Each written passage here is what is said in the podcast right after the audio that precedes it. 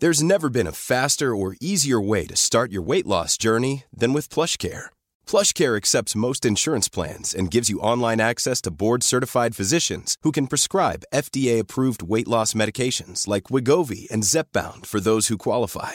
Take charge of your health and speak with a board-certified physician about a weight loss plan that's right for you. Get started today at plushcare.com slash weight loss. That's plushcare.com slash weight loss. plushcare.com slash weight loss. Hey, I'm Ryan Reynolds. At Mint Mobile, we like to do the opposite of what Big Wireless does. They charge you a lot, we charge you a little. So naturally, when they announced they'd be raising their prices due to inflation, we decided to deflate our prices due to not hating you.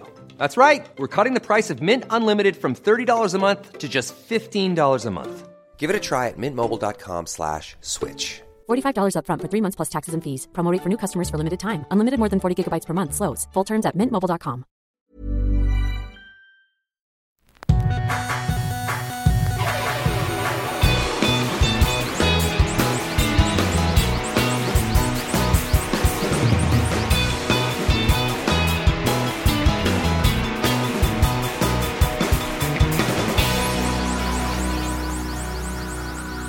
Bienvenidos a Dos Nombres Comunes, episodio 143. Arriesgando nuestro físico nuevamente bajo las reglas alemanas que son que ya no se pueden juntar más de dos personas, entonces estamos bien. ¿Cómo le harán los poliamorous? Sí, es buena pregunta. Porque pues digo, para el, digamos, la cultura globalizada de la pareja sentimental, pues son dos. Pero hay una subcultura por ahí que es el, el- el poliamor. Que, digo, he leído algunas cosas que pues es más popular lo que creemos. Que son varios. O sea, son parejas, entre comillas, pero de más de dos. Sí, las que están ahorita en relaciones abiertas creo que están sufriendo. Es que no es tan relación abierta, no es como que tú ve y métete con quien tú quieras y yo hago lo mismo, nomás no me cuentes, no va por ahí la onda. Son parejas literal, pero es que parejas es de dos. No es que no tengo otra palabra para hablar de alguna relación de tres o cuatro personas. Pero es como una pareja, entre comillas, de tres o cuatro personas que viven juntos, que son como un. Son como una pareja, los cuatro o los tres. Y si hay en Alemania esos, no. Tienen que cortar con uno. Y los swingers. Pues los swingers caen lo mismo, que son pareja, ellos nomás van a fiestas swingers y se meten con otras parejas, Mm. intercambian. Estoy hablando como si tuviera mucha experiencia en el, Sí, en el yo tema. ¿verdad? estoy intrigado escuchando tus experiencias No, de a- a- s- swingerismo, de múltiples parejas. mi, mi, mi, mi experiencia en, en el tema es meramente teórico. Ok. Has leído. He leído. Ok. Está bien. Hay que leer de todo, creo yo. Sí. Pero la práctica lo tengo muy limitada. Hablando de leer, eh, estoy ahorita leyendo un libro de un empresario emprendedor noruego que se llama Petter Stordalen. Y leí en su libro sobre una anécdota que te quiero contar porque me consumió gran parte de mi fin de semana. Realmente es una muy buena anécdota. Antes de, nada más, de preguntarte, ¿tú viste el deepfake que hicieron de Imagine, la canción Imagine? No lo vi, me enteré, ¿Mm? juzgué Ok. sin verlo. Ajá. Pues digo, son celebridades, ¿no? Era. Pues es eh, Trump. Era, era Wonder Woman. Ah, era Trump. Sí, o sea, el que yo vi son puros líderes políticos. Es Trump, sale Entonces no estoy bien enterado. Xi Jinping, sale Kim Jong-un, sale Abe, se llama, ¿no? El presidente de Kim Jong-un Japón. sale cantando Imagine. Ujú. Ok. No me- Yo no me enteré de los líderes eh, políticos. Pero es un deepfake. Y lo que han hecho Ah, es... ok. Yo pensé que era. No, no, real. no. No salen cantando, pero parece que están cantando ya, ya. juntos la canción. Está muy bien hecho. Y, y el, el miedo de todo eso. Y ya lo habíamos comentado aquí antes que cada vez hacen esos deepfakes mejor. Que si no han visto qué es un deepfake, nada más métanse en YouTube, pon deepfake, Deep, de profundo. deep de profundo, D-E-E-P F-A-K-E. Y van a poder ver cómo con animaciones o no sé qué tecnologías están usando, logran manipular la imagen eh, de tal manera que se ve como, como una persona está diciendo cosas que realmente no está diciendo. Lo pueden hacer, en este caso lo hacen con la canción Imagine, lo pueden hacer inclusive con la misma voz de la persona. Entonces es muy fácil ahora de engañar a la gente con mensajes que realmente Y vaya no que son. la gente se engaña fácil, ¿eh? Sí, Con todo este problema que dijimos que no le íbamos a mencionar. Pero pues me ha llegado cada barrabasada. Y, y fíjate que eso que dicen de que los links que mandan las tías o las señoras mm, es real. O sea, no que los links sean reales, sino que las tías Ah, sí, sí. se dedican a mandar pura información que se creen de primera mano. O sea, si lo leen en Facebook ya es verdad. Sí, pero algo que, que yo también siento ahora, eh, tengo un grupo con mis amigos en Suecia y cada hora, siento que es cada hora, quizá no es cada hora, pero sale un artículo nuevo que ilustra muy bien lo que está pasando y, y se empieza a compartir. Y a la hora, pero ahora vi este artículo que dice lo contrario y se manda, entonces es un, es un desmadre de información. Deberíamos hacer una campaña para que se dejen de mandar artículos así al, al, al ahí se va. Tienes que analizar por qué voy a mandar esto. O sea, ¿de qué va a servir si lo mando? Lo voy a mandar luego, luego para yo ser el portador de la buena o la mala noticia para yo colgarme una medalla. Ah, es mucho Para eso. realmente ayudar o para nada más como que es- estar in the loop para sentirte parte de. Eso, lo- los que lo mandan para colgarse la medalla de que ellos fueron los primeros, nadie se va a acordar de ti. No, pero por eso se dice que el dueño de la información es el rey. Entonces nosotros sentimos ahorita que nos topamos con un artículo y dices, tengo información que nadie más de mi de mis amigos tiene, entonces lo voy a compartir. Por eso, para colgarte una medalla, Sí. no para realmente ayudar. No. Nadie se va a acordar de ti. O sea, yo he leído al respecto muchos artículos, tanto que me llegan como que me encuentro. Y de los que me han llegado, no me acuerdo quién fue el que lo mandó. Entonces, esas medallas nomás viven en tu cabeza. Sí, no sirven de nada. No, debemos de parar eh, esa, ese flujo de información. Es muy difícil ahorita. Eso es lo que ha causado gran parte del pánico que no hay papel de baño. ¿Con, ¿con qué te limpiaste ayer? Con servilletas, ¿verdad? Y arde. Porque a mí ya me pasó. Y al rato se te van a caer las servilletas y no va a haber servilletas en, en los No, supermercados. puedes encontrar algo mejor papel para lijar. Si tienes que sirve eso. igual que una servilleta. Entonces, todo ese, ese flujo de información hace que la gente caiga en pánico y pasen esas cosas. Sí. De- yo escuché por ahí que también hay que pensar en, en todos los hombres que ahorita solteros se quedan aislados y quizá por eso surgió tanta necesidad de papel de baño. ¿Por qué me ves tan feo? Oye, pero lo que te quería decir con este deepfake de Imagine, porque luego me topo, no me sorprende, pero también me sorprendió un poco porque se trata de John Lennon, el odio hacia John Lennon. Y ¿Existe odio hacia Lennon? Existe, ahorita me topé con eso en redes ¿Por? porque era un... Era se, un... se murió hace 40 años. Sí, Denle chance. Que descanse en paz. sí, yo Señor. no, no quiero no quiero ser quien ahorita está... O sea, ¿por qué lo odian? El vato no está aquí para recibir ese odio. No, pero otra vez, hemos platicado de eso antes y lo platicamos inclusive en el episodio pasado. Bueno, ¿me puedes decir por qué le, le están tirando odio? Porque, no porque pegaba a sus mujeres, porque era un papá muy ausente, eh, pero en general por el trato hacia las mujeres. Eso no para mí. Golpeaba a Yoko Ono. Pues al parecer, digo, tampoco quiero ser quien está levantando falsos. Y aquí para muchos es ese choque entre alguien que al, al, al final de su carrera dedicaba tanto tiempo al A la paz, paz. a la paz y el amor. O sea, que era un deep fake.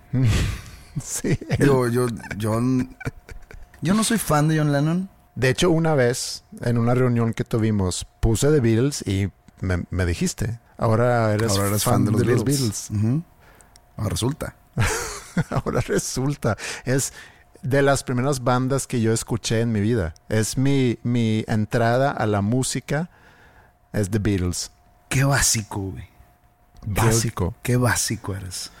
Es que no sé cómo, cómo Se te me hace muy básico el ser fan de los Beatles. A ver, ojo.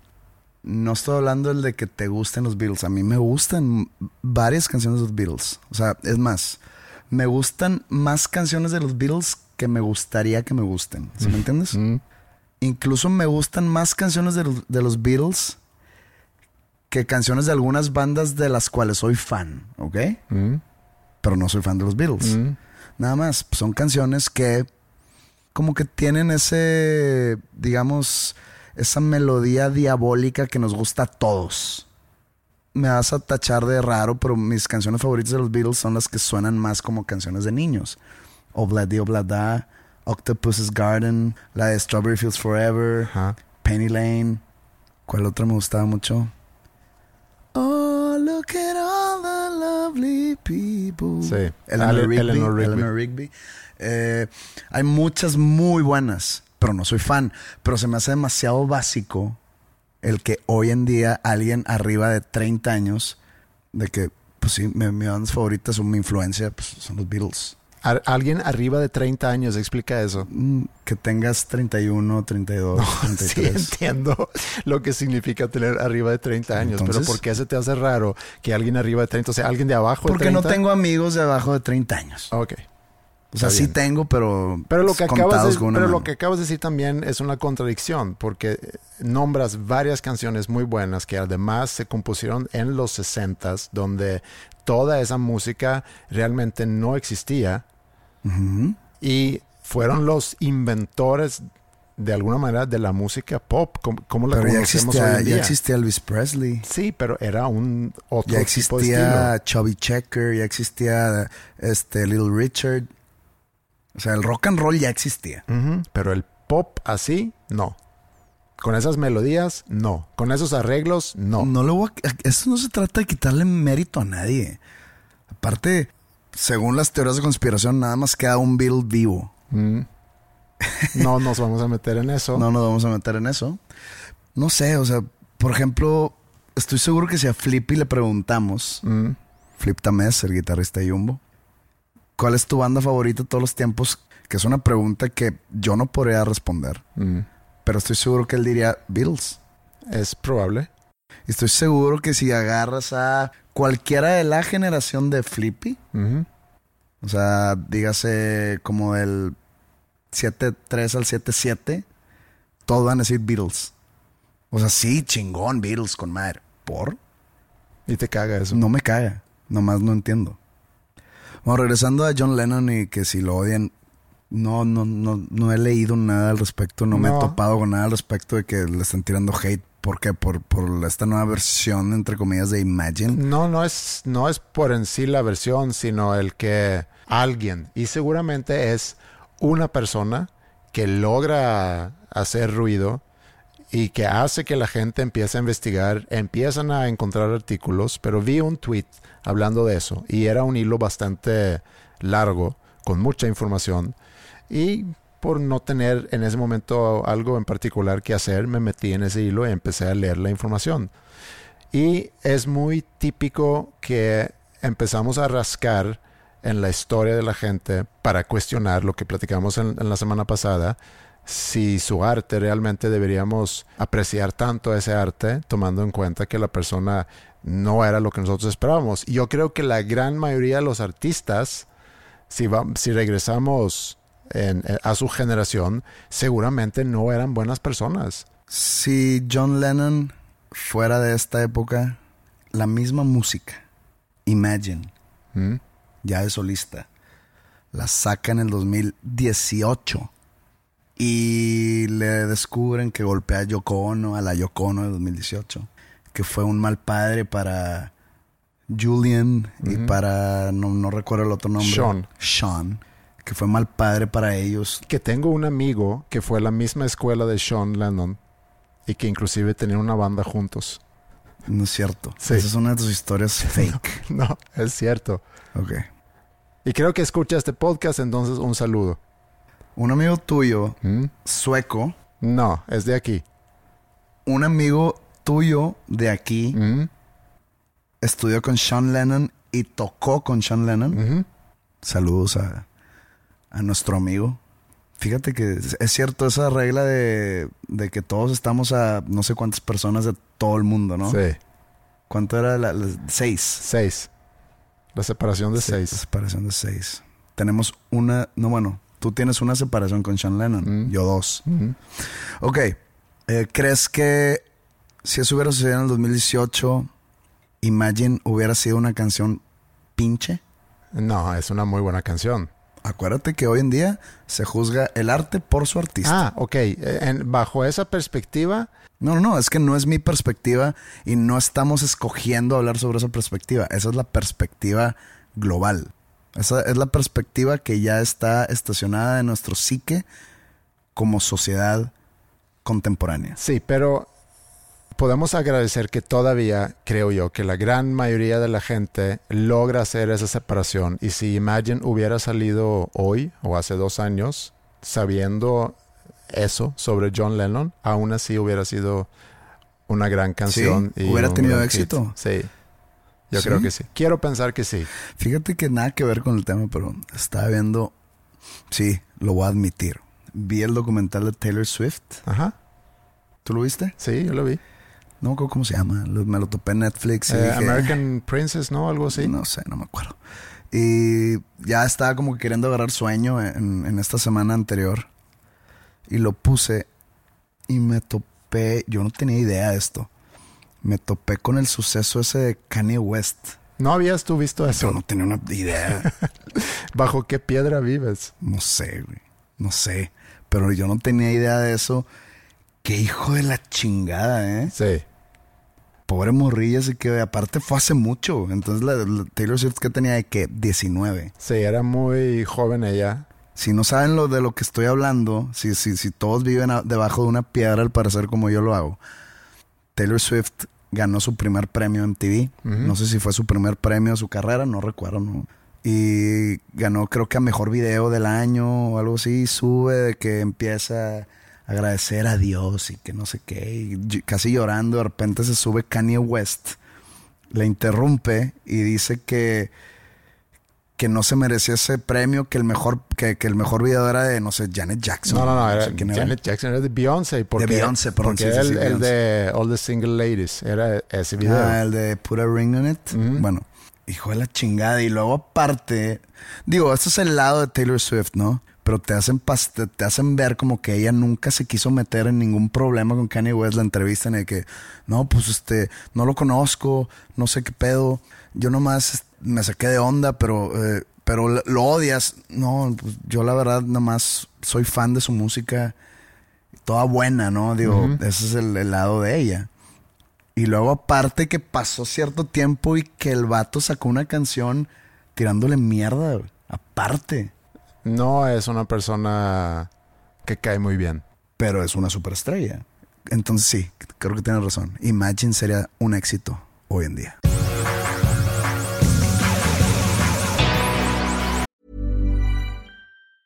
Hey, I'm Ryan Reynolds. Recently, I asked Mint Mobile's legal team if big wireless companies are allowed to raise prices due to inflation. They said yes. And then when I asked if raising prices technically violates those onerous two year contracts, they said, What the f are you talking about, you insane Hollywood ass?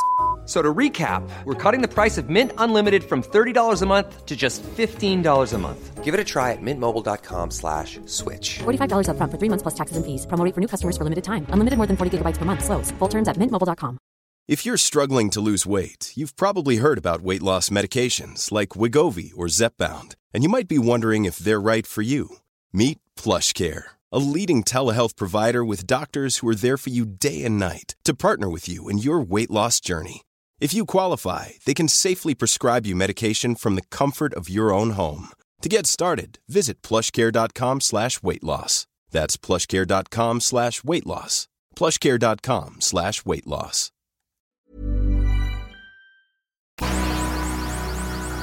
Hablando de, de premios MTV, me estoy acordando de una anécdota que sucede. O sea, para contarte esta historia tenemos que irnos muchos, muchos años atrás. Como en el 2001. Recuerdo que me fui con unos amigos a Austin, Texas. Entre ellos venía Ongi conmigo. Ongi es el ex guitarrista de Panda, de los primeros discos. Que él ha sido mi amigo desde que estamos bien, bien chiquitos y hasta la fecha, ¿no? Entonces, estando en Austin, nos damos cuenta que hay un concierto, bueno, un show, una tocada, porque concierto suena a mucha gente, ¿no? Pero de una banda que nos gustaba mucho a Ongi y a mí, que se llama Midtown, ¿ok? Esa es una banda punk que ya no existe, pero en ese entonces nunca fue muy popular, nunca fue este, la gran banda, nomás nos gustaba mucho a Ongi y a mí, y, y decidimos ir al, al show, ¿no? Pues era un show muy pequeño, éramos, no sé, máximo 100 personas. Entonces acaba de tocar Midtown y se van como a su stand de, de merch a, a estar ahí, pues, a vender su mercancía, a firmar ahí algunas cosas. Y nos acercamos a un guillo con el cantante. Que resulta que el cantante hablaba español porque es uruguayo. Ok. Se llama Gabe Saporta. ¿Ok? Entonces, La banda gringa. la banda es gringa. Ok. Creo que son de Nueva York o de Rhode Island o no, no- no sé, pues son por allá del, del est- noreste. Pero él es uruguayo, porque él nos dijo ahí, porque nos acercamos de que, no sé, nos vio latinos o nos escuchó con un inglés medio alatinizado y nos empezó a hablar en español diciendo que pues yo soy de Uruguay.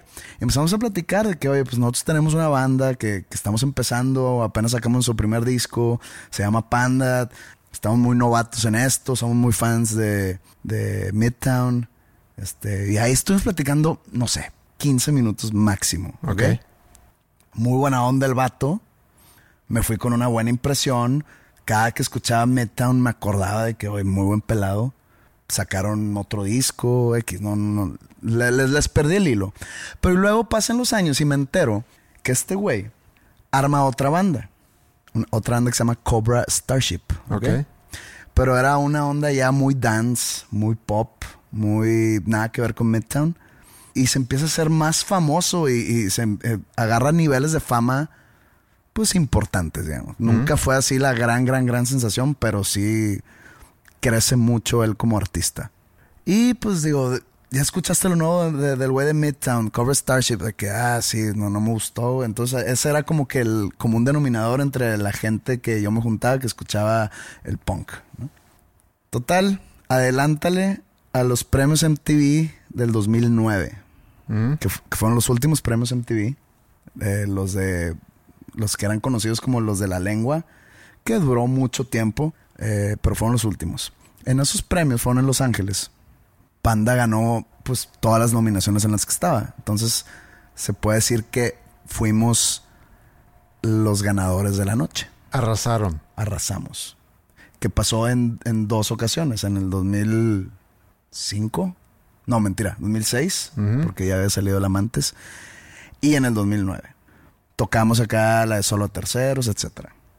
Entonces acaba la ceremonia y se mueve pues toda la gente a un after. Y estamos en el after. Y pues en ese era el after oficial y pues me acuerdo que estaba Katy Perry, estaba... ay, era otro, otro cantante así muy famoso. Katy Perry en ese entonces era la super Katy Perry, no sé qué sea de ella hoy en día. Eh, total, ahí estábamos nosotros. Voy al baño. Estoy haciendo ahí del uno, básicamente. Y como que a mis espaldas del lado derecho empiezo a escuchar como que una voz de un güey bien pedo, borracho hasta el tronco.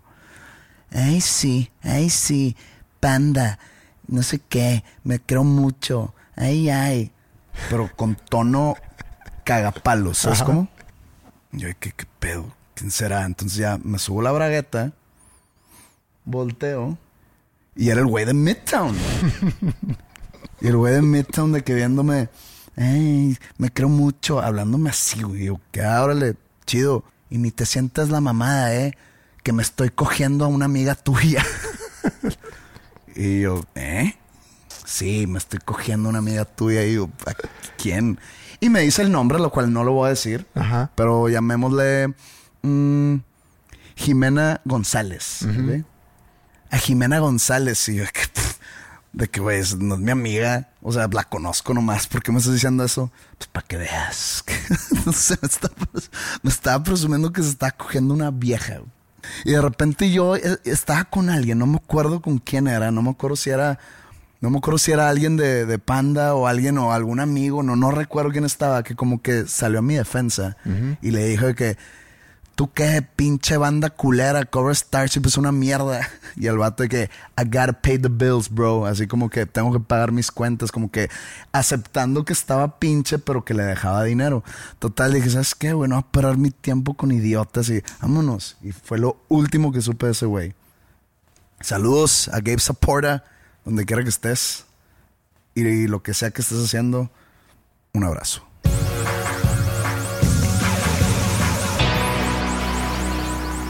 ¿Tú tomas drogas?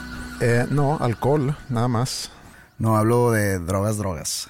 Hard drugs. No, no, no, no. Y no, tampoco estoy seguro de que si, si sí, si te hubiera dicho, digo, te lo pudiera... ¿Tú consideras la marihuana una droga? Eh, no, pues como, el, como considero el alcohol una droga. Sí. No, pues tú vamos a sacar el alcohol de la ecuación. Mm, ¿Consideras la marihuana una droga? mm, sí, digo, te drogas, pero, pero no lo considero como algo... O sea, no, no es una no es cocaína, no, es cristal. considero, considero que se puede legalizar.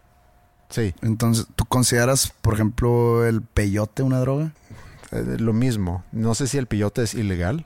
Sí, es ilegal. Las- ¿Sí? Son psicodélicos.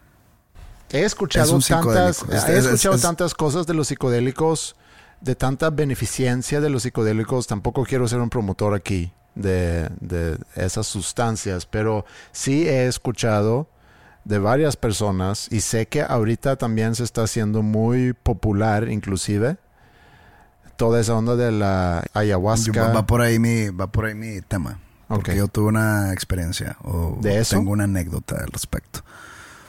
Eh, yo soy de esos que, que- que piensan o que dicen que la marihuana pues no debería ser considerada una droga. Mm, Yo sé que en, en inglés en las medicinas les dicen drugs, pero aquí droga pues tiene una connotación negativa, tiene una con- connotación ilegal. Pero por ejemplo no puedes poner a la marihuana en el mismo escalón que la heroína no. o que la metanfetamina, o que la cocaína, o los opioides. Mm, Pero pues están los, las drogas psicodélicas, que pues también son naturales, pero son, causan todavía más temor que la cocaína incluso. A mí me da más miedo. sí. Porque pues a la gente que dice que toma LSD o ácidos, Mm, como que la ves con más respeto y no respeto en general, sino respeto en cuestión de nivel de drogadicción, de que, ay, cabrón, ese vato sí es hasta la madre. sí. Pero bueno, también es natural. Entonces, no sé si LSD es, es natural. que viene, viene de una... Bueno, la cocaína también viene de una planta, pero el ácido en sí un- no, pero por ejemplo, la- el, el, el, el peyote que tiene mescalina, si es natural, el DMT, por ejemplo, ayahuasca o la shanga, viene del DMT, que también es natural. Entonces, vamos a decirles drogas. ¿ok? Hablas de que no quieres promover el uso de ello, tampoco quiero promover el uso de eso, solo que ten- tuve una experiencia con ese tipo de drogas psicodélicas. que te quería compartir. No sé si es buena idea. Pues yo creo que pudiera ser interesante conocer en sí la, la experiencia. Lo hago porque tiene, como te dije, tiene una connotación muy negativa. Y creo que no debería ser así. No estoy diciendo que sea legal ni que nada, pero antes de hacer esto yo me, digamos, me documenté con artículos. Digo, tampoco fui a una biblioteca, ¿verdad? Pero con artículos, con documentales que hay en YouTube o incluso hay un episodio en, en Netflix de una serie que se llama The Mind Explained. El episodio se llama eh, Psychedelics y te explica cómo funciona. Pero bueno, yo voy a terapia psicológica desde, pues, digamos, hace unos años. Y pues he tenido problemas de varios índoles, de varios tipos, de, de varios ángulos. He atacado el mismo problema. Algunas veces me ha servido, algo otras no. Me han mandado a, a leer libros que no me sirven. Me han mandado a meditar que no me ha servido. Me han mandado a hacer muchas cosas y he hecho demasiadas cosas que jamás pensé que haría. Por ejemplo, esta que te voy a contar. Y pues, digamos, sin éxito de lograr lo que quiero lograr. Entiendo lo que dijiste hace rato, que ni tú ni yo queremos promover el uso de ciertas sustancias. Digo, se entiende que no queremos hacer eso. Pero también creo que existe a final de cuentas una responsabilidad individual de cada quien de saber con qué se mete y hasta dónde se va a meter con Sí, eso. pero siento que eso ya está más allá de nosotros. sí, O sea, nosotros, si tenemos alguna responsabilidad aquí, digo, si yo estoy contando este- esta historia y yo nada más quiero dar como el disclaimer que no estoy promoviendo el uso, después de haber vivido esta experiencia, creo que no lo recomendaría hacerlo a la ligera, pero deja, deja contarte.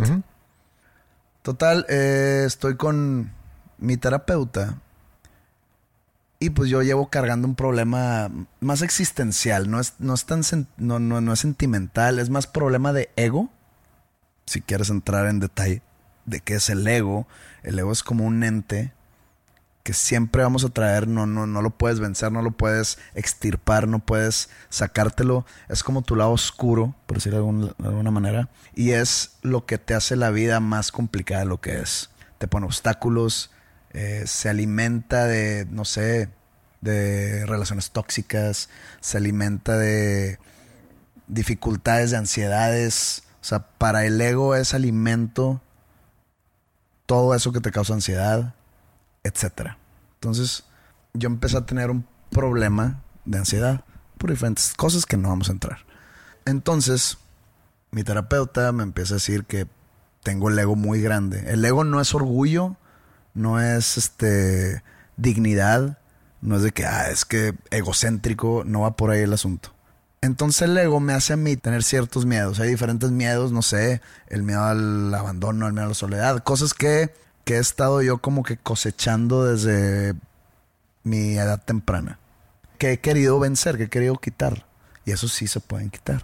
Entonces, en una señal como que de, desesperación de este, de, de este terapeuta, no desesperación, sino de que diciendo, estás viniendo aquí de hace tanto tiempo y no te ha ayudado. Y le dije, claro que me ha ayudado, he avanzado. Me dice, sí, pero no en su totalidad. Eh, has leído tantos libros que no te han ayudado. Te he puesto unos cursos de meditación que no te han ayudado y ni quisiste hacerlos y tengo dudas de que siquiera los hiciste. Me dice, nada más me queda recomendarte que hagas ayahuasca. Y yo, "Ah, de plano. Me dice, sí, y resulta que él lo ha hecho dos veces. Ayahuasca, Voy a, voy a platicarte que, que- en qué consiste, ¿no? porque yo me enteré de la existencia de la ayahuasca hace, no sé, varios años y, y por eso dije, se ha popularizado mucho. Ahorita inclusive creo que en Los Ángeles es como que la gran cosa, tú puedes llamar a un chamán a que venga a tu casa y hace la ceremonia y Pues yo sí sabía que era la ayahuasca, pero no estoy familiarizado con nada de eso. Entonces me empieza a explicar que la ayahuasca es un té. Ahorita si quieres te explico más a fondo, pero me cuenta que es un- una ceremonia, un ritual, en el cual vas con más gente y con más gente dice que son como 12 personas que te tomas ese té, el viaje, por llamarle de alguna manera, dura de 4 a 5 horas. Tienes que quedarte a dormir ahí porque no puedes como que seguir con tu vida inmediatamente. Y es en la noche y que tienes que dormir con varias personas allá al, al intemperie. Y la gente vomita, la gente le da diarrea y empiezan a... Como que todo el... toda la ceremonia se me hizo demasiado, no sé, denso. muy denso, muy, muy asqueroso. Mm. O sea, no quiero estar yo, no sé, en un trip y que un güey empieza a, vo- a vomitar a medio metro de mí. No. Este, aparte quedarme a dormir ahí con gente que no sé quién es, no, no iba por ahí. Entonces me voy con esa información y me dice, chécate estos, estos links de YouTube. Y, y, pues los veo, digo, ok, nomás me llama la atención, pero el cómo no me gusta. Total, esos links, resulta que la ayahuasca se hace de una, de una raíz que se llama DMT. DMT es el psicodélico. Hay cuatro tipos de psicodélicos.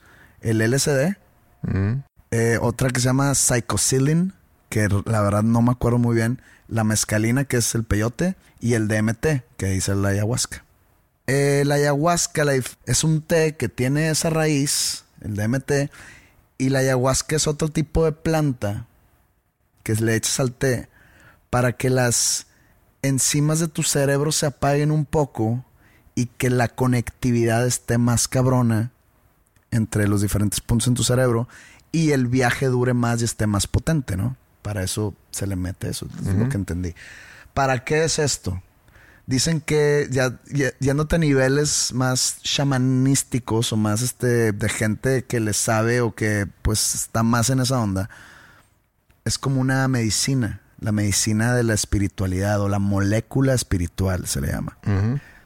Viendo eso y leyendo artículos dije, estas son chingaderas, ¿no? Total. Vi el documental ese de The Mind Explained y empecé a ver que mucha gente usa la ayahuasca o digamos, sí, la ayahuasca es como que la más popular para esto lo que te voy a platicar. Para dejar ciertos hábitos de conducta en tu cerebro, para empezar de nuevo, digamos.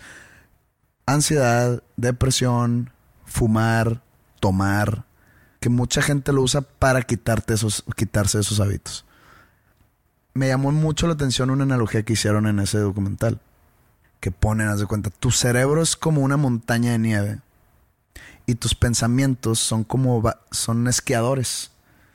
Salen de todos lados, pero cuando van bajando la montaña, todo se junta en un solo trecho, ¿ok? Y te ponen así como que el dibujo, de que varios, varios caminitos que se juntan y haces un solo trecho.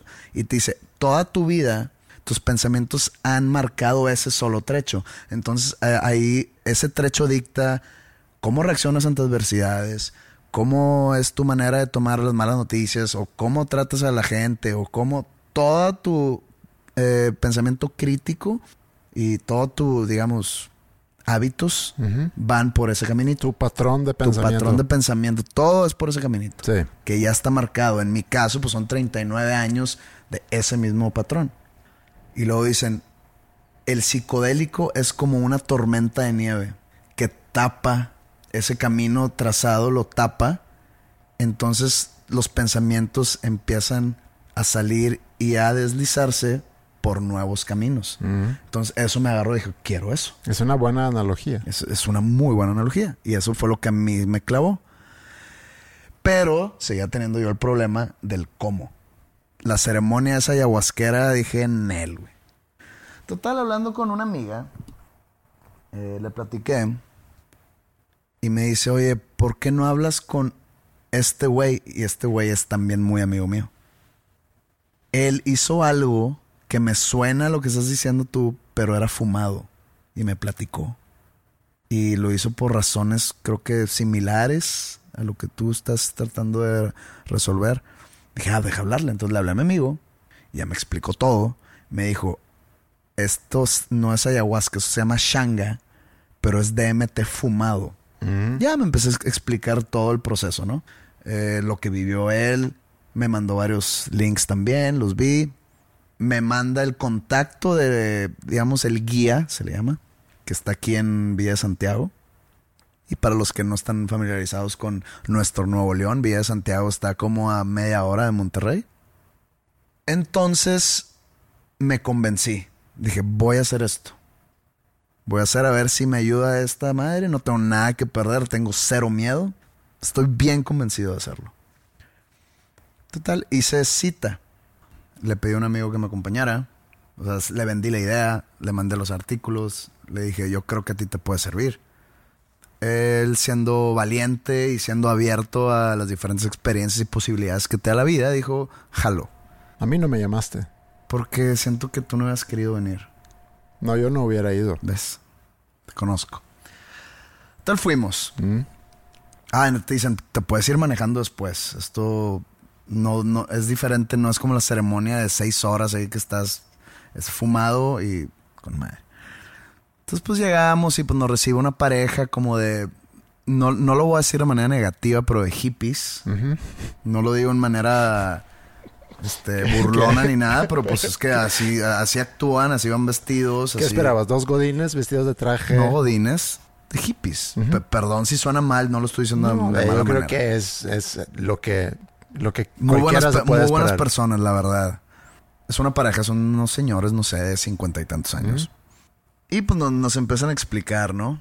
Vas a fumar, son, son cinco viajes o cinco trips. y, y tú vas a ver cosas tú tienes que venir con un objetivo. O puedes venir a ver qué te dice el universo. Suena muy mamón eso que estoy diciendo, pero no, no, no le cambien al episodio. Eh, te explican, hay un procedimiento antes que lo hicimos, eh, un poco doloroso, incluye que te metan tabaco por la nariz a presión, que te echen uno, unas gotas en los ojos que arden, tiene un porqué. La verdad me va a aflojar entrar en detalle en ese tema porque no es importante. Entonces, pues ya, nos explican. Mi objetivo era toparme a mi ego. Como enfrentarlo y a ver qué sucedía. Y de paso matar esos miedos que tengo, ¿no? Estábamos sentados en el piso. Era como que un, digamos, era una finca y estábamos en la naturaleza eh, al aire libre, pero estamos abajo de una palapa, entonces había tierra, estamos sentados en la tierra, pero nos pusieron como unos tendiditos. Cuando dices toparte con tu ego, a ver, no sé. ¿Qué significa eso? Yo no esperaba, digo, no es como que esperaba alguna sombra o que mi otro yo, o sea, no, no sabía qué esperar. Nada más topármelo y enfrentarlo y, decirle, a ver, tú no me vas a ganar. Eso fue mi tirada, ¿no? Ah, para eso tengo que contar que la señora nos empezó a, explicar, pero de una manera como que muy, no sé, muy sentimentalista, muy pasional. Dijo la palabra amor 13.532 veces. Y, te da mucha paz el que te hablen así, el que te, digan que no hay problema, que vamos a estar nosotros. si te friqueas o algo, no hay, no hay bronca. Entonces, pues se viene el primer viaje. Entonces me dan, es como un bong, de esos de, de mota pero pues tiene ya el DMT con la banda y con otras cosas. Entonces digo, no, no sé cuánto darle. Ah, porque me dicen, ¿has fumado en tu vida? Y yo, tabaco sí, ah, ya, entonces no, no te va a molestar, porque la gente que no fuma sí puede causarle mucha tos y incluso náuseas. Y Total, ya fumo. Y le dije, ¿cuándo voy a entrar? Me dice, cuando entres dame el, el bong. Y yo, pues, ¿cuándo voy a entrar? Y me dice, te vas a dar cuenta. Entonces le empiezo a dar unos toques y en eso veo que en la, tierra, yo estoy sentado en el piso, ¿no? Y la tierra pues tiene las huellas así de los tenis y veo que las huellas empiezan como que a, levantar. Y dije, ay, cabrón, creo que ya entré. Me habían dicho que no perdías conciencia, que siempre estás ahí sabiendo que estás vivo y que acabas de fumar y que estás alucinando cosas y que te estás abriendo hacia el universo y a las energías y que etcétera, etcétera, etcétera, ¿no? A tu espiritualidad y que demás. Total, yo sí tuve un blackout. De eso es como cuando sueñas, ya sea pesadilla o sueño normal, pues no es como que sueñas todas las horas que estás dormido, nomás te acuerdas que hay como un blackout donde está, te acabas de dormir y luego de repente hay una historia en tu cabeza y luego te despiertas, ¿no? Sí. Bueno, haz de cuenta que fue un blackout. De repente cuando regresé a la realidad, entre comillas, yo estaba tirado en posición fetal temblando y gritando. ¡Ay, ca! ¡Ah! Yo estaba sintiendo agonía y te estoy hablando dolor eh, emocional. Mm. No estaba sintiendo, no estaba mareado, no estaba sintiendo dolores físicos, era dolor emocional, el peor dolor emocional que he sentido en mi vida. De repente empiezo a ver mis manos y mis manos, mis brazos y mis manos están derritiendo. Así yo los vi derretirse. No sentía que eh, ardor ni nada, nomás lo estaba viendo derretirse. Estaba temblando y gritando. Ellos ponen como que una bocina que, casualmente estaba al lado de mí con música así como que muy tranquilizante, muy, muy New Age. Haz de cuenta que yo empecé a escuchar como cantos gregorianos satánicos. Parecía la, película de The Omen. y yo, y como que cambiaba la canción mucho, de repente se hacía más lenta, de repente se hacía más, más agresiva, pero siempre era así como cantos diabólicos. Y yo seguía gritando. Y yo, madre, ¿qué es esto? ¿Qué es esto? Ay, volteé a ver así y nada más veía por todos lados los colores nazis. Negro, eh, rojo y blanco. Por todos lados. Qué gacho para esos colores que son conocidos como los colores nazis. Sí, la verdad, sí, sí, está muy como que sí, pero justo para... Fue tu interpretación al ver esos colores. Ah, sí, yo vi esos colores y, como que luego, luego dije el, nazismo, ¿no? sentía que la tierra me estaba tragando como arena movediza y me habían dicho que puedes sentir que, que la tierra como que te empieza a abrazar, pero es como que la naturaleza envolviéndote y convirtiéndote uno con la naturaleza y demás y que sientes una paz. No, acá me estaba ahogando. La tierra me estaba tragando como si fuera arena movediza. Y sentía que me estaba ahogando. En eso se me acercan esos señores para tranquilizarme y los volteo a ver y eran como un par de viejitos decrépitos diabólicos hablándome. La señora que somos amor, todos somos amor, pero yo veía un, no sé, pues un diablo. Y de que, ay, can, volteé a ver a mi amigo, de que para ver si estaba ahí, y lo volteé y lo volteé a ver así a lo lejos, pero lo volteé a ver y no lo reconocía. Yo, ¿quién es ese güey? Y luego de repente pensaba que yo soy él, y él es yo. Yo estaba en una pesadilla. O sea, a mí me mandaron al infierno. Al mismo tiempo de todo esto, yo estaba sintiendo, te digo, la peor agonía que sentido en mi vida sentía que estaba, o sea, yo decía, estoy llorando mares y mares y mares. Sentía mojado los ojos. Me pusieron boca arriba, me pusieron uno de esos, no sé cómo se le llaman, creo que cuenco, no sé, como que son así vasijas que le pegan y hacen... Ah, sí, para la, como para la meditación. Ajá. Me pusieron en el pecho eso y la señora empezó a pegarles y a decir que todos somos amor y que estoy, estoy sanando y que estoy sanando. Total, me empecé a tranquilizar, seguía llorando. ¿Cuánto duró esto? Cada trip dura 10 minutos aproximadamente. Total, em, este, empecé así como que me empecé a tranquilizar y empecé a ver ya cosas increíbles. Mandalas, que la verdad nunca he sido un fan de, los, de las mandalas, ni, ni, no es como que me identifico con nada de eso. Mandalas son como esos dibujos que dibujan señoras, que eh, que a colores y así, que son como flores, pero son como patrones al mismo tiempo. Por todos lados veía mandalas. Empecé a ver cómo árboles crecían, pero con hojas de unos colores impresionantes y luego se volvían a morir y luego volvían a crecer y recrecían con otros colores. El, el día estaba muy, muy nublado y haz de cuenta que entraba una luz perfecta. No, no sé, o sea, digo luz perfecta y no sé ni a qué me refiero, pero yo lo, yo lo veía de que, ¿qué es esto? Ahora estoy en el paraíso. Volteé a ver así a la señora, ya estaba sentada, alejada de mí, y veía como un ángel.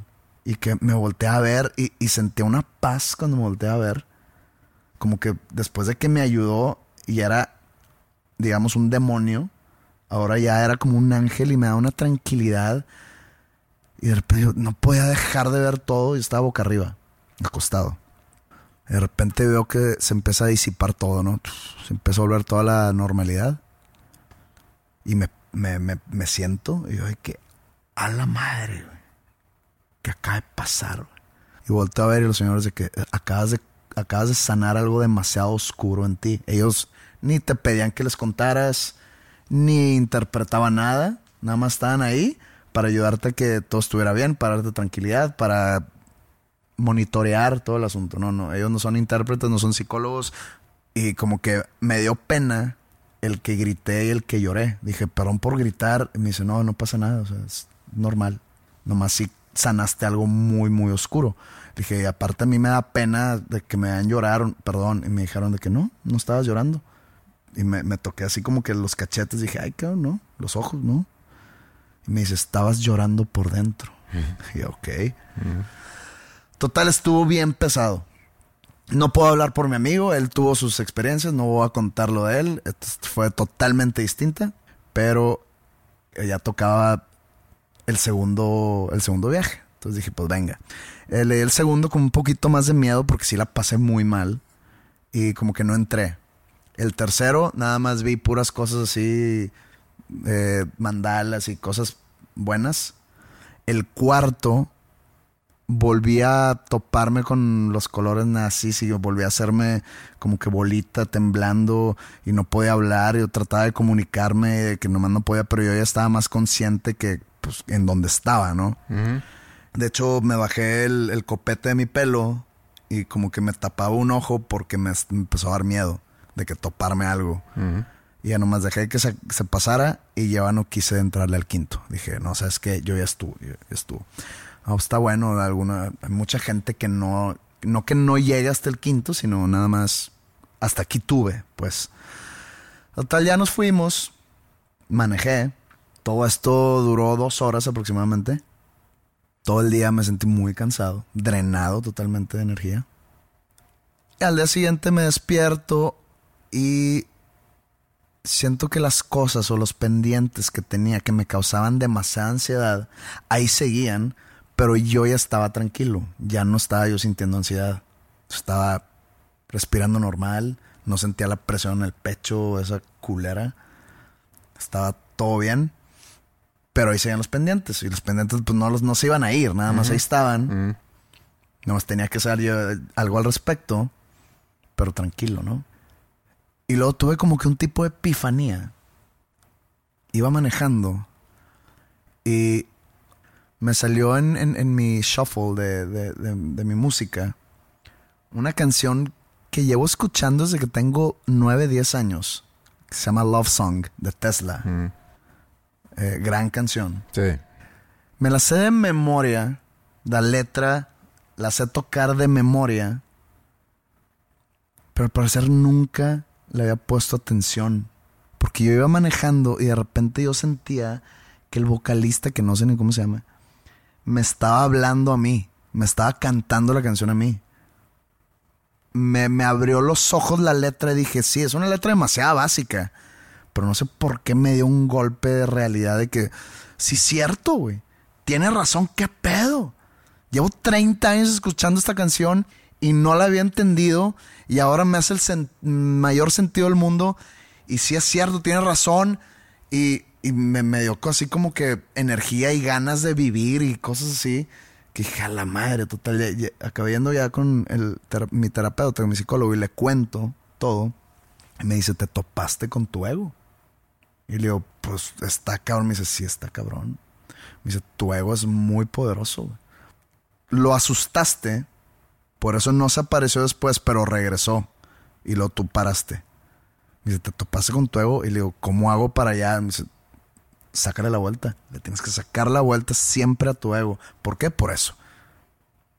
Y luego me dice, también, este, ¿qué pedo con eso del nazismo? Y yo, pues, no soy nazi, ¿verdad?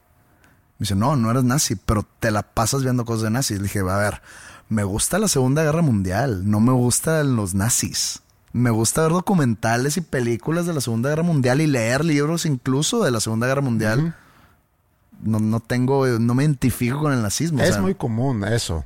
O sea, hay mucha gente que tiene una fascinación de la Segunda Guerra Mundial. Es que es una época, no voy a decir única en la historia, pero en la historia reciente es un suceso muy, muy importante y sí es, sí se entiende la fascinación por, por la Segunda Guerra Mundial. La primera también leve, pero la segunda em, se me hace algo sin precedentes. O sea, no no, no te voy a explicar mi, mi, infatuación con la Segunda Guerra Mundial. No, es que incluye muchas cosas. Es mucha cosa estética, es mucha cosa de... Tiene muchos ángulos de, por qué te puede fascinar eso. Entonces... Y todo se da gracias a la primera, pero bueno, esto no es una clase de historia mundial, chavos. Y me dice, también Pepe, o sea, eres lo que comes, güey. ¿Qué es lo que consumes? libros, películas, todo de horror, todo de sangre, todo de asesinatos, Segunda Guerra Mundial, todo es así, o sea, tú tienes un subconsciente demasiado oscuro, güey. Y por eso salió así en, tu, en tu viaje. Por eso sentiste esa agonía. Digo, no, o sea, no tiene nada que ver mis intereses aquí. O sea, no es como que yo veo esas cosas y digo, a huevo, deja ir a decapitar banda. Pues no. O sea, tú te convertiste en el experto, el psicólogo, el psiquiatra. En este caso sí, dije, son mis intereses. Me dice, no, deberías de entrar en una dieta de no consumir eso un rato, güey. Le dije, ¿sabes? Lo voy a hacer. Pero luego viene pues todo eso que estamos viviendo y unas cosas por otras, ¿no? Eh, total, en eso estoy y luego me habla y me dice, oye, me quedé pensando en lo del nazismo, en todo eso tiene mucho que ver con el ego. Y yo, ¿en qué sentido? Me dice, el nazismo e-, era totalmente superioridad en todos los ramos. Le dije, entonces, ¿tú crees que yo me creo superior a los demás? Me dice, sí. Tienes que trabajar en tu humildad. Le dije, yo he estado trabajando en mi humildad y tú eres testigo que he estado trabajando en mi humildad hace más de dos años. Me dice, sí, pero tu ego es muy grande. Entonces ahorita sigo trabajando en eso de la humildad. ¿Para qué? Para bajarle al ego, para no toparme con el ego. Total, esa fue mi experiencia con los psicodélicos. Pienso volverlo a hacer. No lo recomiendo para gente que tiene problemas de la misma índole porque la verdad sí estuvo muy pesado ese mi primer trip. Estuvo muy denso. Yo creo que ha sido la experiencia más bizarra y más densa y pesada de mi vida. Duró ocho minutos, pero nunca he sentido una agonía, un dolor así. Entonces ahora ya lo podría recomendar a gente que creo que tiene una mente más sana que la mía. Siento que sí me ayudó, no de la manera que yo estaba esperando, porque también me dijeron ve sin expectativas, pero sigo trabajando en mí para ser algún día una mejor persona. So you think that it's over?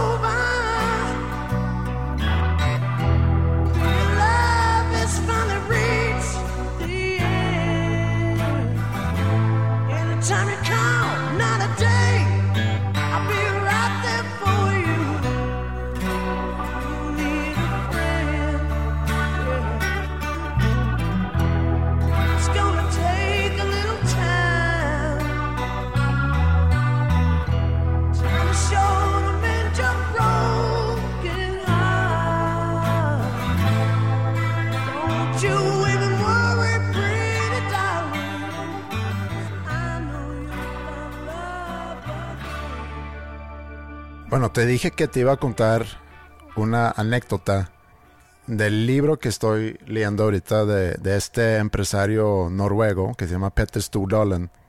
Y es un libro que empecé hace unas semanas y luego ya lo puse a un lado y luego como que no me enganchó. Como no es una historia, una novela, sino es más bien él narrando su vida, sus empresas, sus negocios, consejos y demás. Entonces sí está interesante pero no, como que no me enganché mucho con el libro. Pero bueno, este fin de semana decidí continuar leer ese libro. Y bueno, antes de nada más contar esa historia, porque en el episodio pasado mencionamos sobre las clases de School of Rock que ahorita estamos ofreciendo en línea, hubo una gran respuesta. Hemos tenido muchos correos, muchos mensajes en, mi Instagram de gente interesada. Espero que ya les está llegando la información y, aprovecho también ahorita para invitar a todos que quieren tomar clases de algún instrumento que manden un correo a sanpedro.schoolofrock.com para que reciban ahí información sobre cómo funcionan esas las clases. Eh, tenemos maestros muy padres con quienes pueden conectarse en línea para aprenderse a tocar guitarra, a cantar, tocar piano, tocar bajo y bienvenidos ya que van a estar en casa, ¿por qué no aprovechar para aprender algún instrumento? Pero bueno, no era eso lo que iba a decir, sino de este libro de Peter Stordalen. ¿Podrías decirnos cómo se escribe eso? ¿Su nombre? Pues sí, porque pues, hay gente que quiere saber qué onda. Peter Stordalen. Petter es P-E-T-T-E-R. Stordalen es S-T-O-R-D-A-L-E-N. Stordalen. Stordalen, sí. Y es un empresario, como dije, noruego que ha tenido mucho éxito. Es dueño de muchos hoteles. Creo que es su negocio principal. Pero en uno de los capítulos escribe sobre una canción compuesta por Richard Rogers y Oscar Hammerstein, el segundo quienes han compuesto una gran cantidad de canciones para, para diferentes musicales. Y narra la historia de esta canción para ilustrar la importancia de establecer una cultura o un sentido de comunidad dentro de una organización o de una institución. Y esta canción se llama You'll Never Walk Alone y fue compuesta por, por estos mencionados, Rogers y Hammerstein, en el 1945 O sea, ya hace, hace mucho, para un musical que se llama Carousel. Pero hoy en día la canción realmente no se asocia con ese musical. También hubo versiones de Aretha Franklin, Frank Sinatra, Elvis Presley, pero tampoco es famosa por una de sus versiones de esta canción. Luego en los 60s, con el boom o la explosión de la música popular en Inglaterra, con The Beatles, por ejemplo, que mencionamos hace rato, se hizo muy común en, el fútbol inglés que los fans cantaban algún hit de alguna banda antes de los partidos, en las gradas. Hasta entonces habían cantado, ¿cómo se llaman lo que cantan también aquí? Las porras. Pues lo que cantan las barras se le llaman cánticos. Porras, bueno, lo que hacen en, Argentina y sale todo ese movimiento de Argentina toda Latinoamérica, incluido México. Eh, le cambian la letra a canciones, digamos, populares, pero más canciones argentinas. Sobre todo, por ejemplo, los auténticos decadentes tienen varias canciones que estas barras agarran y les cambian la letra para que tenga que ver con el equipo al que están alentando y hablando de fútbol. Sí, pero bueno, en Inglaterra ya en los 60 se, se hizo popular cantar canciones en las gradas. Y en el 63, una banda de Liverpool llamada Gary and the Pacemakers hizo un cover de esta canción, You Never Walk Alone, y desde entonces es la canción que los fans de Liverpool canta antes de cada partido. Inclusive es la frase que te recibe al entrar a Anfield, que es el, el estadio. El estadio, ¿no? La casa de Liverpool. El equipo que estuvo sudando la bota gorda en diciembre 18 en el Mundial de Clubs. Si mal no recuerdo. Sí. Sí. Estuvieron temblando un buen rato. Fue un buen partido. O sea, los pusieron contra la pared. El campeón de Europa, el mejor equipo del mundo. Un equipito chiquito. ¿Tú sabes qué va a pasar con la liga inglesa? Mm, hay incertidumbre total en todo el mundo. No saben qué van a hacer. No sé si van a, ya a, ser campeón a Liverpool. Que, lleva, que lleva años sin quedar campeón de la Premier. Sí. Eh, igual en, no sé, en Alemania que está el Bayern München y en Italia la Juventus y en España, la verdad ni sé quién está en España. Aquí en México no saben qué va a pasar, que dicen que va a continuar el torneo cuando todo vuelva a la normalidad. Yo creo que es algo imposible. No sé si vayan a ser campeón del Cruz Azul. Bien por ellos. Siempre van a tener ese... El, quien salga campeón en este torneo, hagan lo que hagan. Si no es que...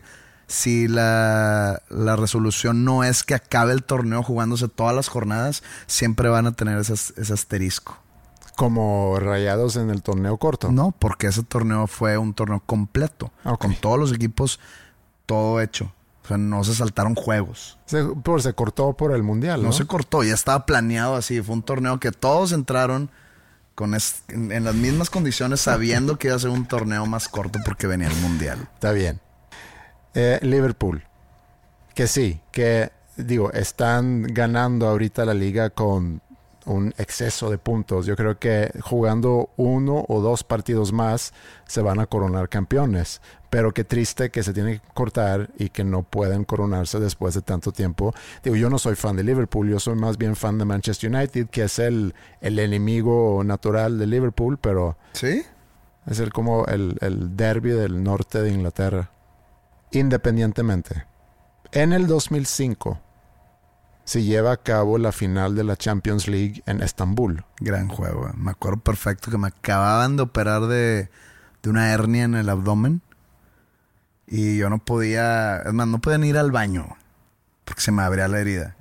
Y me acuerdo estar viendo ese juego. Yo era muy, muy, muy, muy, muy fan de Andrei Shevchenko. El delantero del Milan. En ese entonces, jugador ucraniano. Y yo quería que ganara el Milan. Yo en ese entonces estaba jugando en una liga aquí en San Agustín y me acuerdo que se había jugado la final. No había yo visto la final, pero la había grabado en, VHS y lo iba a ver ya más en la noche. Creo que ya no existían los VHS. No, sí tenía yo, porque esto es el 2005. 2005 sí, hace, 15 años. DVD. Pues bueno, tenía DVD, pero no podía grabar en DVD. Pero ya la gente ya no tenía VHS. Bueno, a lo mejor iba a ver la repetición, no me acuerdo. Pero sí me acuerdo que hubo un momento que yo grababa partidos en VHS. A lo mejor era antes. 94. No, viviendo aquí en México.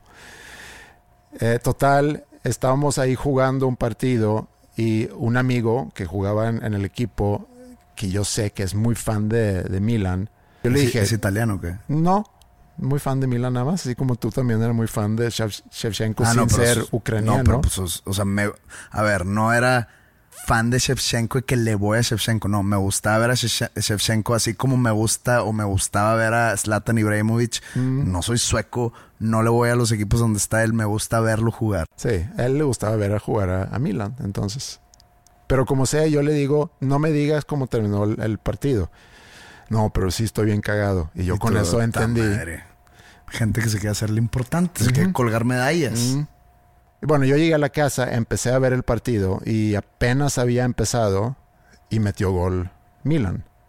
Y luego otro, y luego otro. Y llegaron a medio tiempo y Liverpool estaba perdiendo 3 a 0. Pero bueno, mejor regreso a cómo lo narra Stu Dolan en su libro. Porque él dice que le contó un fan noruego que estaba en las gradas de ese partido. Dijo que a su lado estaba un padre acompañado por su hijo, hijo ya adulto. Y los dos habían viajado desde Liverpool para, para ver la final y juntos apoyar a su equipo. Y en el medio tiempo, el hijo estaba devastado y llorando le dijo a su papá que, que mejor se fueran, que no quería ver a su equipo humillado por otros 45 minutos. Y el papá le contestó, de ninguna manera, no vamos a abandonar al equipo. Bueno, empieza el segundo tiempo y entre el minuto 54 y el minuto 60, Liverpool mete tres goles y empatan el juego. El partido se va a tiempo extra y luego a penales. Y cuando todo termina, era campeón Liverpool. Y muchos se preguntaban qué había pasado en el vestidor de Liverpool durante el medio tiempo. O sea, ¿qué les había dicho el director técnico, que en aquel entonces era Rafa Benítez? Y también era lo que los reporteros le preguntaron a todos los jugadores después del partido. ¿Qué les dijo Rafa en el medio tiempo? Y todos los jugadores contestaron, nada más dijo una palabra. Escuchen. Y abrió la puerta al vestidor y desde afuera no se escuchaba el ruido de los fans de Milan celebrando su inminente victoria, sino 50.000 fans de Liverpool cantando You'll Never Walk Alone.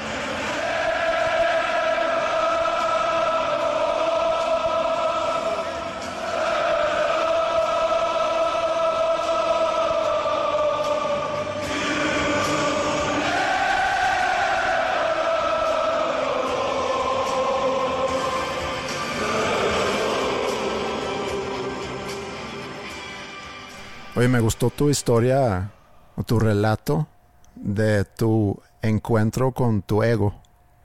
Se me hizo muy interesante. Es algo que creo que yo no pudiera hacer porque tengo cierto miedo y por esa razón fui yo en su momento a terapia porque tengo cierto miedo de, no tener control, de no sentir control. Y, y un trip así, no sé cómo reaccionaría yo. Digo, yo reaccioné de manera muy, muy mala. Yo, yo estaba gritando, yo estaba, no sé, la verdad no sé si estaba pataleando ni nada, pero yo estaba hecho bola gritando. Eso es lo que me dijeron, si estabas gritando de que... Pero duró un poquito. O sea, para mí duró horas, Mm. pero duró 10 minutos. Está bien.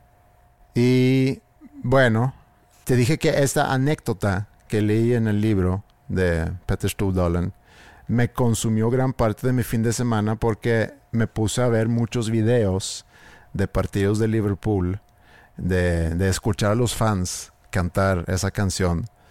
Porque realmente es emocionante. Así como de repente me puedo poner a ver videos de artistas que están. Hay un video que a mí me gusta mucho cuando Noel Gallagher toca en Argentina, supongo que en Buenos Aires, un estadio enorme, y canta Don't Look Back in Anger. Y todo el público está gritando esa canción y hay un momento inclusive donde él se calla y todo el público sigue cantando y se nota como que la emoción en su cara. Algo que también viví en, en tu concierto en el Show Center el año pasado, que inclusive mi mamá que estaba conmigo en ese concierto reclamó leve después del concierto que pues me gustó mucho, pero los fans cantaban demasiado y no me dejaron escuchar a Pepe cantar. Pero ¿no, sientes tú cierta euforia al escuchar a la gente cantar tan fuerte, tanta gente cantar tan fuerte tus canciones? Cuando me concentro en escucharlos, sí. Sí, es algo increíble. Por ejemplo, ahora que toqué en el Pepsi Center, antes de que empezara el apocalipsis, traía. Pues, yo siempre uso in-ear monitors o monitores de audífonos. Los audífonos que me ven, la gente que va a mis conciertos y me ven con. a toda la banda con audífonos. Mucha gente piensa que me están como que soplando la letra o algo así. No, son monitores. Es para escuchar lo que estamos tocando porque no usamos monitores de piso. O sea, yo estoy escuchando a la banda, estoy escuchándome a mí cantar, mi guitarra, la batería, etcétera. Que yo he usado una vez y fue cuando me dejaste subir a tu show anterior en el Pepsi Center a cantar con Maya. Y estábamos eh, backstage y, un ingeniero de audio nos estaba preparando, poniéndonos los in-ears. Y yo entonces estaba escuchando lo que ustedes estaban escuchando porque pues estaba yo en el mismo canal. Pero de repente se iba el sonido. Ah, porque está alejado del escenario. Eso fue lo que él me dijo. Se está yendo el sonido porque estás como que fuera del, del rango aquí del y le dije, ah, ok, está bien, pero no va a pasar mientras yo estoy. No, no, no, no, ahorita va, a estar todo bien. Bueno, empezamos a, tocar nosotros, me empieza a fallar. Sí. Y, como que se me va y no escucho nada. Y de repente escucho y decido pues, sacarme, quitármelo. porque si por sí no estoy acostumbrado a cantar, entonarte cuando no te escuchas es muy difícil. Y no lo digo para justificar para quienes estaban en ese concierto y dicen, no, es que cantó muy fuera de tono, pues bueno, aprovecho para dar ese pretexto que no me escuchaba bien. No creo que se acuerden si sí. No. Pero a lo que voy es que, pues yo estoy enfocado escuchándome y escuchando lo que estamos tocando. Y mientras iba el concierto sucediendo, yo dije como que la gente está muy apagada. También tiene mucho que ver que, que pues el Pepsi Center es un lugar muy grande y estaba la gente está un poco alejada, no está en primera fila así literalmente. Y pues las luces en mi cara también me, impiden ver, entonces pues yo no estaba viendo así que hubiera mucho movimiento y no estaba escuchando así. Dije, no, pues chance estoy haciendo algo mal. Mm. ¿Qué está pasando? Estamos dando un mal show. Pero y luego vi los videos y dije, a la madre, o sea, esta gente sí canta muy cabrón. Y, y si es bonito, lástima que no lo pueda gozar tanto mientras está sucediendo porque te digo, tengo los audífonos metidos y pues, tengo que concentrarme en pues dar un buen show. Sí. Pero sí es algo increíble. He visto videos donde nada más simplemente no me escucho. O sea, no me escucho yo. Se escucha la gente cantar. Y, y sí puedo entender, por ejemplo, comentarios de tu mamá de que pues yo quería venir a ver a tu amigo cantar y nomás me topé con gente cantando. No, estaba muy impresionada también con eso. No, no, pero, o sea, si yo no conozco una banda, digo, pues voy a dejar ver qué onda, a ver qué tal. Y me salen con eso, digo, pues chinga, yo quiero escuchar. Pero al mismo tiempo, el ser parte de ese coro masivo es estar impresionante. Sí, es, es realmente impresionante. Y por eso me gusta de repente buscar videos de, shows así. Y eso fue lo que hice después de haber leído esa anécdota en ese libro. Me puse a ver de partidos y, bueno, un video te lleva a otro, etc. Y me topo con una versión nueva de esta canción que salió precisamente este fin de semana. Y entonces, 15 años después de, que esa canción ayudó a Liverpool a darle vuelta a ese partido, a empatar contra Milan y luego a ganar en penales y coronarse campeones de Europa por primera vez en, muchos años. Hoy, 15 años después, estamos viviendo una situación bastante difícil que de ninguna manera quiero comparar con la situación que vivió Liverpool en ese partido después de los primeros 45 minutos, pero hay algo aquí que creo que nos podemos, que nos podemos llevar. La situación de hoy es muy difícil, hay muchas personas que se van a quedar sin trabajo como consecuencia de esta pandemia. Hay mucha gente que se va a morir. Y es momento de actuar con mucha responsabilidad y ayudar a nuestra comunidad a, de alguna manera, atravesar esta tormenta. Y yo creo que fue lo que pensó Marcus Mumford, que es el artista de Mumford Sons, que grabó una nueva versión de You'll Never Walk Alone.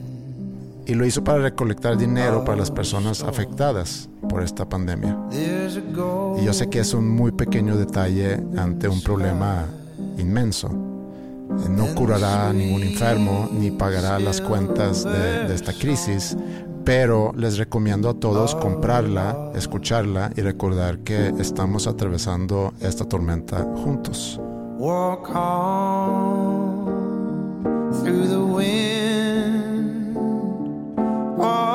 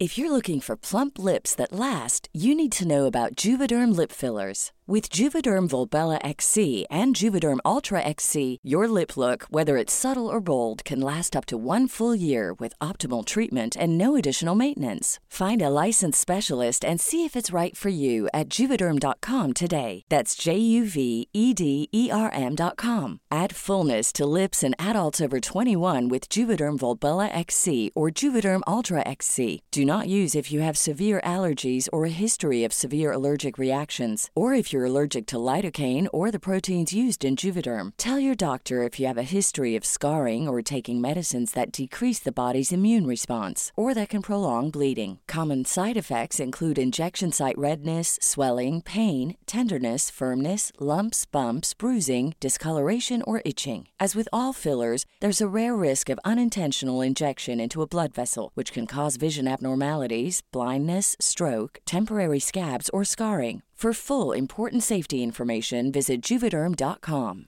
Hey, folks, I'm Mark Marin from the WTF Podcast, and this episode is brought to you by Kleenex Ultra Soft Tissues, your ally to help tackle your allergy symptoms this season. I love the change of seasons, but nobody loves pollen and all those other things floating in the air that make you sneeze during this nice weather. Kleenex Ultra Soft Tissues are hypoallergenic and allergist approved, so fight back against watery eyes and runny noses without worrying about irritating your skin. For this allergy season, grab Kleenex and face allergies head on.